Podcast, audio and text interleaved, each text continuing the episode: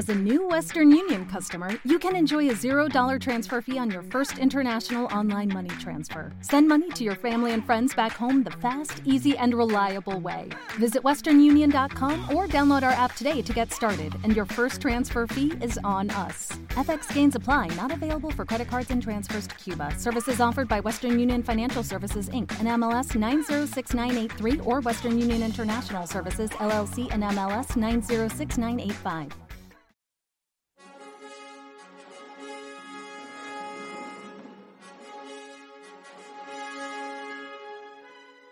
A continuación, vamos a seguir los pasos de Brunner, el cazarrecompensas, asesino profesional y espada a sueldo. Frío, desapasionado y práctico, este sicario del rey será nuestro guía en un sendero de sangre y traiciones. El relato está contado por Egerhard Stoecker, un novelista del Reich que sigue las andanzas del cazarrecompensas esta historia está incluida en el libro Dinero Sangriento de C.L. Werner, que también da título a este relato.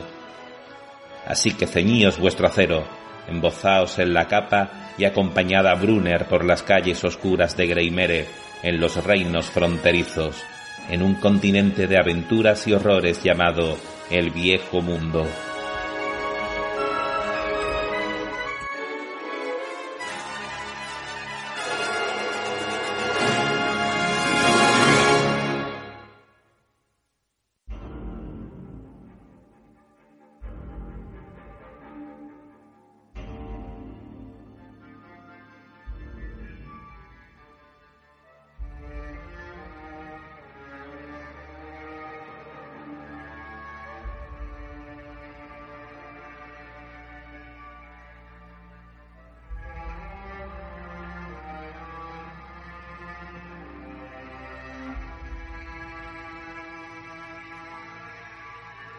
Dinero sangriento. Una noche entré en la taberna del jabalí negro buscando mi contacto literario, un gigantesco hombre de Norse convertido en pirata que se llamaba Orgrim, un personaje sorprendentemente locuaz a pesar de lo mucho que se parecía en aspecto y olor a un oso de montaña. Había estado considerando la posibilidad de escribir una colección de historias que narraban las hazañas del corsario, desde sus días pasados en el mar de las garras acechando las orillas, desde las fabulosas barcas dragón, hasta sus tiempos de luchador de foso en las arenas sin ley de los reinos fronterizos. Esperaba con toda mi alma poder pillarle cuando aún no hubiese bebido demasiado antes de que el alcohol hubiese anegado su pequeño cerebro.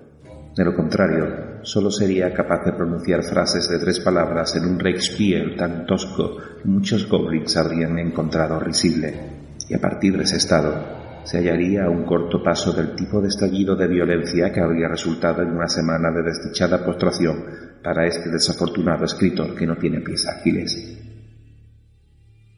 Según resultaron las cosas, sin embargo, se me presentó una perspectiva mucho más provechosa que la de otra noche escuchando los ebrios delirios semicoherentes de Olmgrim. Sentado a una mesa del fondo de la humosa cervecería en forma de túnel, atisbé la silueta con casco negro de Brunner Bebía de una botella pequeña y no dudé de que contenía schnapps. Ya lo había visto hacer eso mismo antes y sabía que era el modo como se relajaba después de una cacería particularmente exitosa. Me encaminé de inmediato hacia su mesa y el cazador de recompensas alzó la mirada hacia mí para luego hacer un gesto con su mano enguantada con el fin de indicar que podía sentarme. Le pregunté qué tal le iban las cosas y si podría compartir su buena fortuna con un amigo. Me sonrió sin ofenderse por la franqueza de mis palabras y comenzó a relatar acontecimientos que habían tenido lugar en los últimos tiempos en los territorios de los reinos fronterizos. Era una historia larga de contar, y mientras él hablaba, yo me encontré con que mis ojos se veían continuamente atraídos hacia el gran barril que descansaba en el piso junto a él. El horror que me inspiraba ese objeto fue aumentando a medida que avanzaba la narración porque acabé por entender que Brunner aún tenía una mercancía que entregar.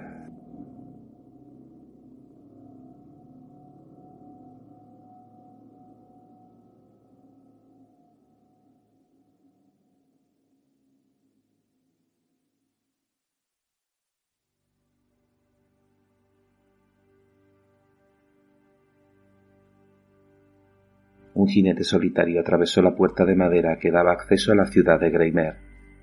Los hombres situados en lo alto de la muralla contemplaron al hombre con suspicacia, ya que en los reinos fronterizos era conveniente no fiarse de los desconocidos. En aquella región sin ley, las guerras entre hombres eran casi tan corrientes como las guerras con las tribus bárbaras de orcos y goblins. El jinete le pagó la moneda de derecho de paso al sargento de la puerta y, con o sin suspicacia, se le permitió entrar en la ciudad con su caballo de carga moteado de gris, tras su cabalgadura de colores negro y marrón.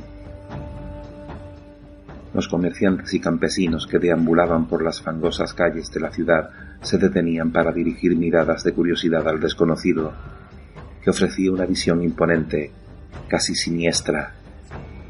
El hombre llevaba una armadura que protegía su delgado cuerpo, cabeza iba cubierta por un casco de acero ennegrecido. Por todo su cuerpo pendían cuchillos y otras armas blancas. A ambos lados de la silla de montar del hombre había sujetas dos fundas. Una contenía una ballesta grande y otra un arma de pólvora hecha de madera y acero. El segundo caballo se afanaba bajo cargas variadas, barriles, paquetes y rollos de tela, pero tras una sola mirada al hombre Cualquiera podía darse cuenta de que los paquetes no contenían mercaderías y que no era nada parecido a un buhonero ambulante. El desconocido se detuvo ante la tosca fachada de madera de la única posada de la población y desmontó.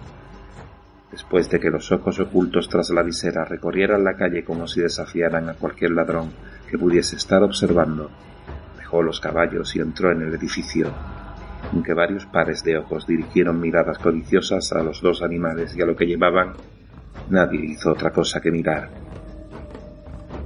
Poco después un hombre salió de la posada con la cara tan blanca como una sábana. Rápida y cautelosamente, el hombre se escabulló desde el edificio al callejón más. ¿Te está gustando este episodio? Hazte fan desde el botón apoyar del podcast de Nivos. Elige tu aportación y podrás escuchar este y el resto de sus episodios extra. Además, ayudarás a su productor a seguir creando contenido con la misma pasión y dedicación.